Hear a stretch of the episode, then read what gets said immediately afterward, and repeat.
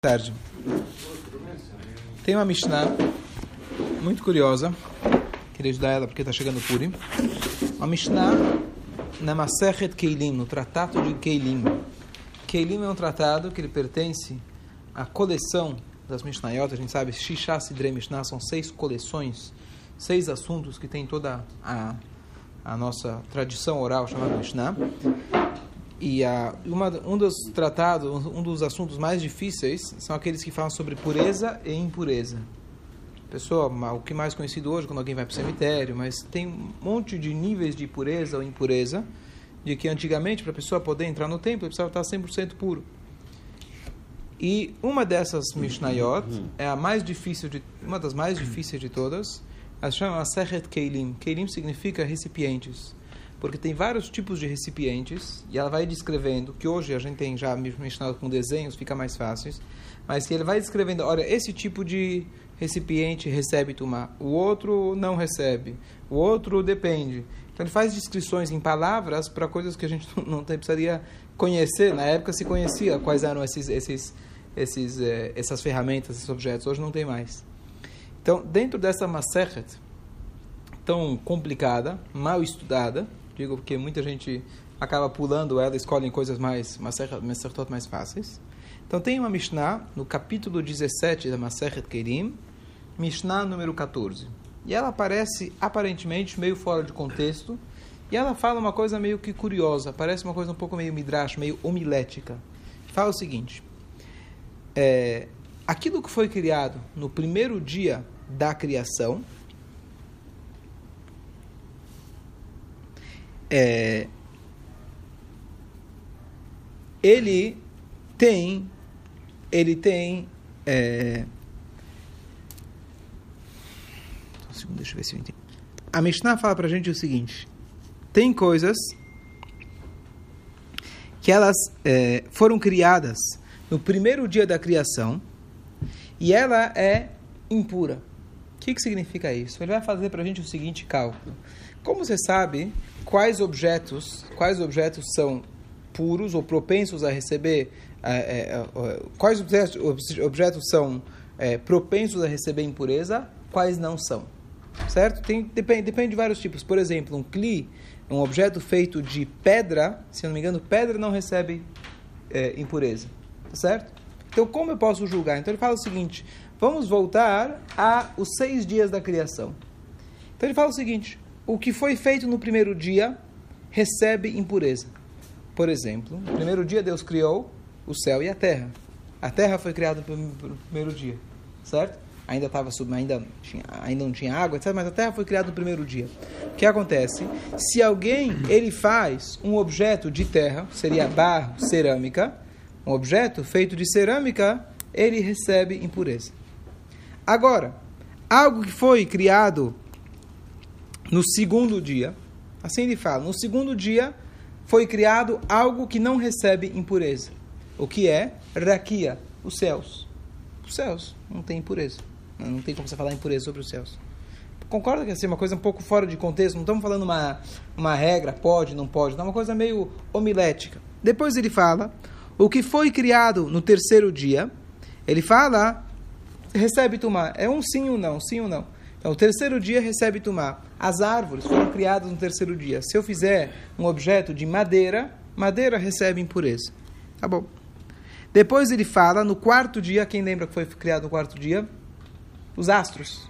Sol, lua, estrelas, etc. Então, não tem impureza.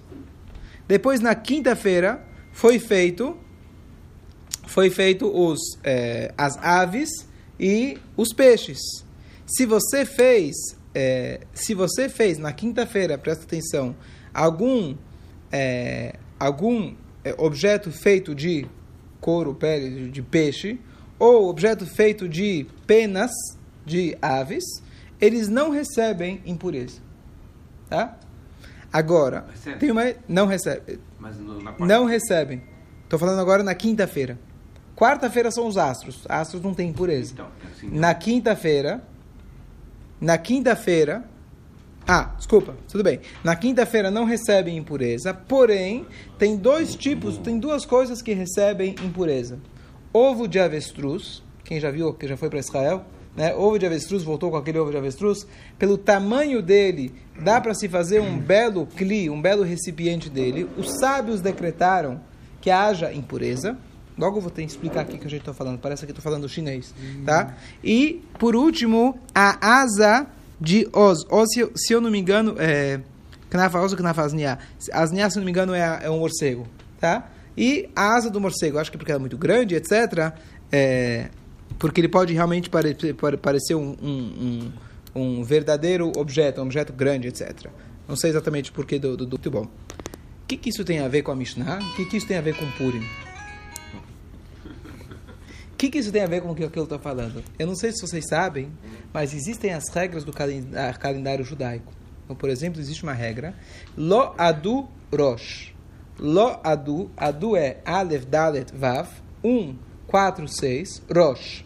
Rosh Hashanah nunca cai. Domingo, quarta ou sexta. Cai no domingo à noite. Cai na quarta à noite. Mas o dia do Rosh Hashanah, ou seja, nunca vai cair no sábado à noite, nunca vai cair numa terça à noite, nunca vai cair numa quinta à noite. Velo Badu Pesach, por exemplo. E Pesach nunca vai ser numa segunda, quarta ou sexta. Tá? Então você tem essas regras como foi estipulado o calendário judaico. Nunca, você pode olhar no aplicativo no ano 3415, não vai ter, tá certo? Não, eu Essa, lembro de Pesach na segunda-feira. Segundo, adu, espera, lo badu Pesach, ele começa a segunda noite. O primeiro ceder, no caso. Segunda noite. Eu estou falando, nunca vai ter um ceder domingo à noite. Ah, nunca vai ter o ceder domingo, domingo à noite, já é segunda. Tá? Então, olha que coisa curiosa. Se a gente for olhar se a gente for olhar o Purim, tá certo? O Purim, que é, na verdade, a festa que, a festa que a gente está comemorando agora, o Purim, ele só cai nesses dias que ele falou pra gente que tem impureza. Quais são? Domingo. Lembra que o Purim caiu domingo? Sábado à noite, domingo. Depois, qual é o próximo dia que a gente falou que tem impureza? Segunda é o céu, não tem impureza. Mas na terça-feira você tem. O que, que era, foi criado na terça-feira? a, a, a, as árvores. Então, na terça-feira, você pode ter Purim na terça-feira, que é segunda-feira à noite. Depois, na quarta-feira, não tem Purim terça-noite e quarta, tá certo? Depois, você tem quinta-feira, tá certo? Como esse ano, que Purim cai na quinta-feira, tá certo? Ok? É... Depois, ele fala aqui do, da sexta e do Shabat. É... E aí depois ele fala o que foi criado na sexta-feira, que são Hayot e Beimó, também é impureza. Quer dizer, animais que foi feito de couro de animal também recebe impureza. Então, ele cai também, Purim pode cair também na sexta-feira. Quem lembra, às vezes, o Purim ele emenda com o Shabat. Faz muitos anos que aconteceu, mas o Purim ele emenda com o Shabat. Pode acontecer. Você faz a saudade de Purim na sexta-feira e já emenda com o Shabat. Uma coisa muito, muito curiosa. Depois você faz o Kabbalah Shabbat depois. Não, não, não faz no dia depois, não, mas não, isso é outra coisa. Quando cai no domingo, quando sai da cava sábado à noite, você não pode jejuar Tanit Esther na sexta. Você jejua na, na quinta-feira. É diferente. O que eu estou falando é outra coisa. Você emenda sexta-feira, você não pode. Você, a, a seudá do Shabat tem toda uma. Não vou entrar agora, por esse mapa. Ok. Em resumo, vamos voltar agora para uma outra festa. Qual que é a festa mais solene do nosso calendário? Yom Kippur. Aquela festa que a gente não come, a festa que a gente está afastado do mundo material. Quais dias que ela pode cair? os dias que a Mishnah fala pra gente de pureza. Quais são os dias de pureza? Vamos voltar. O primeiro a gente falou, você faz, Deus criou a terra, que é o barro. Tá certo? O barro recebe impureza. Então, não cai. Nunca cai Yom Kippur emendado no Shabat. Alguma vez caiu sexta, era Shabat, você comeu sábado à tarde e aí começou Yom Kippur? Não. Nunca aconteceu, tá certo? Então, Yom Kippur nunca cai no sábado à noite domingo. Agora, Yom Kippur ele pode cair, então, numa Segunda-feira, domingo à noite já teve, até cômodo para as pessoas, né? domingo à noite, vou na sinagoga, tá fácil, lembra? Eu lembro alguns anos atrás, caiu domingo à noite. Depois, que dia mais que a gente tem? Terça-feira, que a gente falou terça-feira, dividiu as águas. Não, Yom Kippur, é... Segunda-feira pode cair Yom Kippur, terça-feira não pode cair Yom Kippur. Quarta-feira, que é o dia onde não recebe impureza, pode cair Yom Kippur. Quinta-feira é o dia que pode cair os dois. Tá certo? É, Yom Kippur, Yom Kippur ele pode cair na quinta-feira. Yom Kippur pode cair na quinta-feira. O que quer dizer quinta-feira? Quarta noite para quinta. Alguém lembra? quarta noite para quinta, depois eu confiro, sim, mas o Yom Kippur pode cair na quinta. Agora, na na quarta, quarta noite e quinta. Esse ano ser terça e quarta. Esse ano, esse ano é terça e quarta? Tá. Ok. Então, o que, que a gente quer dizer com tudo isso? Então, vamos fazer a seguinte explicação, que eu estava vendo uma coisa muito bonita. Que, na verdade, qual, qual que é a diferença? O que, que a Mishnah está ensinando pra gente? A Mishnah não vem contar histórias. A Mishnah não é um livro de contar, olha, foi criado nesse dia, tal dia. Que história é essa? É muito complicada essa história. Então, basicamente, daqui a gente vê qual que é a essência do Purim, qual que é a essência do Yom Kippurim. A gente sabe que Purim, Yom Kippur, é o nome que. Como Purim? Qual que é a diferença? Que Yom Kippur, você na verdade está afastado do mundo material. Tem as cinco proibições, que na verdade se proíbe, se proíbe você ter prazer material, prazer no corpo. Você não pode comer, não pode beber, assim por diante. Ou a ideia de não vestir o sapato, não lavar as mãos, etc. São cinco inuim, cinco sofrimentos. No Purim, pelo contrário, você distribui alimentos, você dá comida para os pobres, você faz uma refeição, você lê a história, você comemora, tá certo? As mitzvot de Purim. Então o que acontece? Naqueles dias que são sagrados por si, aqueles dias que não recebem impureza, eles são os dias ligados com o quê? Com Yom Kippur. Aqueles dias que podem receber impureza, justamente demonstram o que foi Purim. Purim aconteceu fora de Israel. Esther era rainha. O povo estava assimilado. Deus estava escondido. A história pode parecer como se fosse uma mera coincidência de fatos. Ou seja, o ser humano envolvido no mundo material, onde ele pode, ele é apto para receber impureza, é nesse dia que você tem o milagre de Purim. É nesses dias que você celebra o Purim. Certo? Isso é uma coisa muito profunda, muito curiosa. Ok. Vamos pegar isso, take it to the next step. Vamos agora um pouco mais profundo, uma coisa curiosa. No. É, continuando com essa história de Purim, tem duas lições que eu queria extrair de Purim. Uma delas, que é uma lição eterna, que eu comecei a falar outro dia, por que será que antissemitismo, infelizmente, sempre teve? Por que sempre tem antissemitismo? Por quê? Qual que é a causa? Então, grandes historiadores, pesquisadores, você fez assim que é dinheiro, é mentira. Porque os judeus tinham dinheiro, porque é culpa deles. Se eles não têm dinheiro, então é culpa deles. Eles são os pobres. Se eles cumprem a religião, culpa deles. Se eles não cumprem a religião, é culpa deles. Ah, agora temos um Estado, temos, somos uma nacionalidade, somos Israel, não somos judeus. Mas Israel é a culpa do, do, do, do como chama? Do aquecimento global também é culpa de Israel, tá certo? Tudo é culpa de Israel. É, você não sabia? Você não foi para Israel? Você não viu que estava calor lá? É culpa de Israel, tá certo? Então, é tudo culpa dos Yehudim. Então, não importa o formato que isso leva, isso tem a questão do antissemitismo. Isso vem a história desde Amalek, etc. Alachá e essa é a lei da natureza que Hashem colocou até Mashiach chegar, que vão ter aqueles que nos odeiam. E faz parte, a gente tem que se ligar a Hashem, não tem forma, não tem como você escapar e falar, eu vou me fantasiar de outra forma, tá certo? Aquele goi que virou, aquele judeu que virou goi. Então, tá vendo, tá vendo aquele goi? Ele era judeu, não mudou, tá certo? Aquele, aquele, aquele cara que chegou, saiu da Europa, ele era judeu, praticante, etc. Chegou, na Europa, não, chegou nos Estados Unidos e falou: chega com essas coisas, me revoltei, eu quero ser normal, quero ser normal. Tá bom? Ele vai lá no clube e fala, e aí ele tenta entrar no clube, mas ele ainda está com uma kippah, ainda está com uma barba, ainda está com aquele resquício, com aquele sotaque yiddish, né? Não conseguiu ser aceito no clube. Então ele foi lá, fez um, fez um curso de inglês intensivo para ele falar um inglês americanizado, tirar qualquer resquício do yiddish dele. Bom, ele mudou a aparência dele, colocou roupas, tudo, tudo. Bom, passa um tempo, ele chega lá no clube, I'm American. Né? Ele vai, já conseguiu o green card, já conheci, conseguiu a cidadania, passaporte.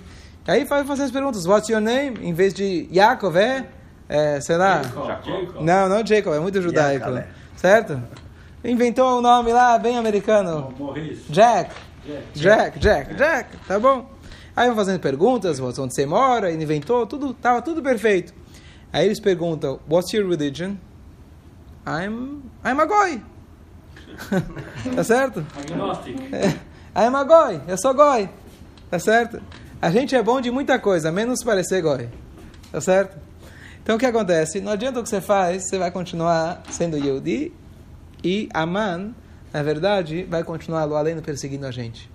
Tem uma frase que a gente faz antes do Birkat Amazon, que está no Teilim, que está escrito o seguinte: Hashem Spor Birtovamim. Deus ele conta com a contagem dos povos. Quem lembra quando eu fiz aquele videozinho antes do 31 de dezembro, que fez muita, muita repercussão? Aquele videozinho que eu falei, de que o fato é. Boa tarde, por favor, fique à vontade. É, aqui teve repercussão que eu disse que a gente eu desejei feliz ano novo, etc. É, o que acontece é, nesse nesse vídeo eu falei de que Hashem ele conta com a contagem dos povos, por mais que essa contagem, etc, é uma coisa completamente diferente, anti-judaica, mas o fato é que Hashem dá para a gente uma nova oportunidade. Mas dizem, eu vi um comentário que fala o seguinte: Deus ele conta com a contagem dos povos. O que, que significa a contagem dos povos? Lo aleino, lo quando a gente vai fazer um minyan, muitas vezes tem aqueles que falam: bom, esse serve, esse aqui, ah, esse não serve, esse não segue a minha linha, esse outro, meu vizinho, nem me fala, tá certo? Infelizmente a gente tem as várias, dois judeus, três opiniões, uma ilha, duas sinagogas, vocês conhecem, tá certo? Como que Hashem ele conta a gente? Como Hashem ele conta a gente? Hashem conta diferente. Ele fala, quando eu quero contar quantos judeus tem ou quem é judeu, eu vou fazer a mesma conta que os goim fazem. Hashem Spor, como ele conta, Birtov Amim, ele conta com a contagem deles. Como que Hitler Marshmallow contou a gente? Não fazia diferença qual sinagoga você frequentava. Não fazia diferença se você frequentava ou não sinagoga. Não fazia diferença se você era comunista ou se você era qualquer outro ista. Ou se você não se, não se considerava judeu. Ou se você não se considerava judeu. Há muitas gerações que já estava muito bem infiltra, infiltrado, já falando um, um, alemão perfeito. I am a good guy. Tá certo? Ich bin a. Então, não fazia diferença. Porque eles, quando contam, eles sabem contar, eles sabem muito bem, eles com quatro gerações, então eles sabem contar, ele consegue, uma coisa curiosa que a Kabbalah explica, que muitas vezes a clipá, significa o lado oposto, o lado negativo, ele reconhece a verdade antes do que aqui do chá. Às vezes nós precisamos aprender Oivai terrakmeni, diz o rei Davi, eu aprendo dos meus inimigos. Eu preciso olhar no inimigo como funciona para eu identificar que ele foi mais esperto, foi mais rápido do que eu.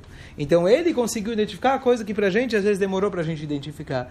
Então Deus, quando ele conta, ele faz a contagem do Haman. Ele faz a contagem do Himar Shemó, do Hitler Shemó. Ele, quando vai contar os Yehudim, ele vai considerar quem é Yehudi, não aquele que fez mais ou aquele que fez menos. Para mim, Yehudi, todos eles fazem parte. Uma coisa muito bonita. Isso voltando ao ponto inicial que eu estava falando, que toda a ideia de Purim não é igual Yom Kippur, que você se afasta do material, você tem um nível de espiritualidade, de jejum e mitzvot, etc. Purim mostra pra gente que você, da maneira que você é, do jeito que você é, infiltrado onde você esteja, como o povo infelizmente estava, assimilado do jeito que estava, aí veio o milagre e Hashem mostrou, Balai Lahu Nadash Natamelech, naquela noite o rei não conseguia dormir, que Hashem que não conseguia dormir, que se despertou aquela nekudá, o ponto essencial do povo judeu. Que Aman ele reconheceu. Aman ele falou, Yeshno Amechad, tem um povo único. Ele tentando convencer o Ahasverosh, tem um único povo. Porque ele sabia que nós somos Am Echad. Ele sabia que somos um povo único. Eles talvez olhavam para o lado, esse aqui não é do meu povo, esse não é meu vizinho, esse não quero saber, tá certo? Mas o Aman ele sabia que no fundo era Amechad. Echad significa aqueles que falam Hashem Elokeinu, Hashem Echad. O Aman ele reconheceu. Então isso é um ponto muito bonito para a gente se lembrar que está chegando em Purim, a gente lembrar que a gente pode ter diferenças, e Hashem colocou essas diferenças, mas deixa isso para o Yom Kippur, tá certo? Agora Purim, Purim, a ideia é a gente realmente Purim, na verdade, o Yom Kippur também é que Purim, porque no Purim é mais elevado justamente por essa ideia, uma das ideias que a gente consegue reconhecer a essência do Yehudim. Eu estava é, eu estava vendo uma coisa bonita é, tem uma passagem muito bonita e profunda que fala o seguinte: tem uma a festa que está depois de Pesach a gente vai ter o Lag Baomer. Lag Baomer é a festa do Rabi Shimon Bar Yochai. Quem já foi para Israel visitou Meron. Tem milhares e milhares de pessoas que vão lá na festa de Lag Baomer.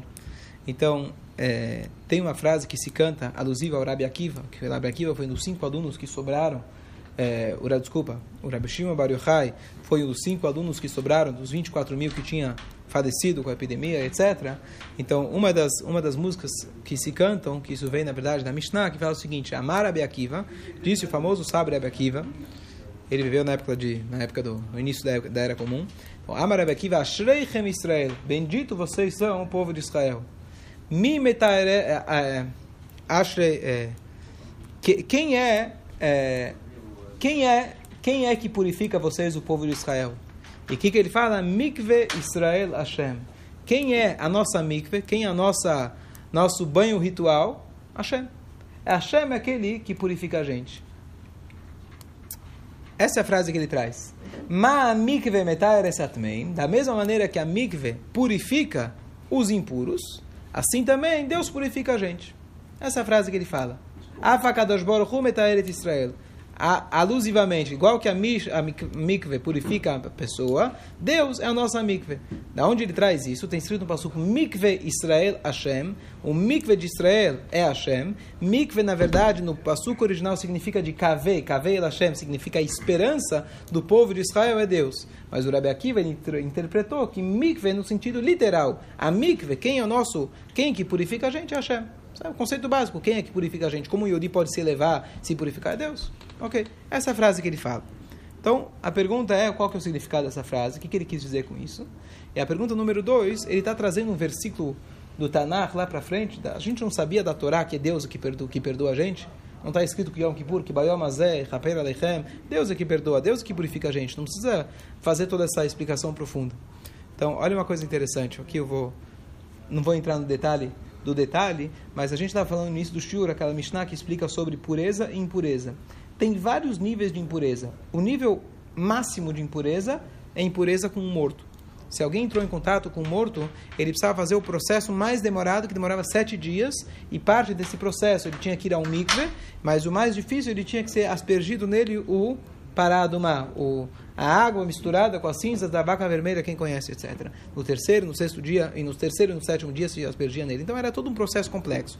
Tem impurezas, você espera anoitecer, você vai ao mikve, resolveu. Então depende do nível da impureza, tá? Se eu não me engano, tem cinco, seis, depende para quê? Seis ou sete níveis de impureza, tá? Pergunta. Vamos dizer que alguém está com um nível top de impureza. Top no sentido que ele está o mais impuro possível. A pessoa tem contato com o morto e ele ainda não passaram sete dias, passaram quatro dias. E ele teve algum outro tipo de impureza que não era tão grave. Uma impureza que dá para se resolver com um mikve. Tá certo? Pergunta: será que ele vai ao mikve para resolver a questão secundária? Ou você fala, já que você está impuro de qualquer jeito, o que, que você vai adiantar ir para o mikve? Não vai adiantar você ir para o mikve. Você ainda está impuro com o mais grave. Resolve o mais grave e já vai matar os dois. Serve ou não serve? O que, que a Allah fala? O que dá para resolver, você resolve. É verdade que está com uma impureza maior, que ela é mais complicada, mas se você tem algo secundário que dá para responder, resolver, você vai dizer, bom, o motor do meu, do meu carro está tá quebrado. Vai adiantar agora eu consertar o ar-condicionado? Ah, vai. A hora que o motor... E vai, vai te adiantar. Tudo bem, não tem sentido. Você vai dizer, bom, mas eu estou ainda impuro. É verdade. Mas tudo que você faz para trazer pureza, está valendo. Essa é, essa é a Allahá. Então diz Rebbe Akiva, uma explicação mais profunda que fala o seguinte. O que, que significa o que Rebbe Akiva falou? De que a mikve metaher, ele falou como a mikve purifica os impuros. Está um pouco redundante. A mikve purifica quem? Os puros. Claro que a mikve vai purificar os impuros. Por que ele fala igual que a mikve purifica os impuros? Então ele fala o seguinte: igual que a mikve purifica alguém que era, era impuro e vai continuar estando impuro, porque ele ainda tem aquela impureza de, de contato com o morto, ou seja, ele vai entrar na mikve impuro e vai sair daqui impuro. Mas mesmo assim a mikve teve um efeito. Ela conseguiu purificar. Afakadosh Baruchu Metaeret Israel. Assim também, escuta Jairão, olha que interessante. Assim também, e assim também Hashem nos purifica. Às vezes alguém vai falar, bom, o que, que adianta eu pedir perdão para Deus sobre aquilo que eu fiz? Ah, eu tô com as minhas contas com Deus são muito maiores. Não adianta eu pedir perdão por A, ou B, ou C. Eu tenho tanta conta atrasada, muito mais grave. Imagina você chega para alguém e fala, olha, me empresta 100 mil dólares. Fala, sim, posso, posso te emprestar, confio em você. Tá aqui o dinheiro. Vai lá, compra o teu carro novo que você quer. Comprou. Passa, chega o dia do prazo, fala, Ni, wo ist der Geld? Geld? Não te conheço. Cadê o dinheiro? Não te conheço. Faz como se fosse que não. Você está brincando comigo? Eu não te conheço. Massari, está traduzindo, Massari.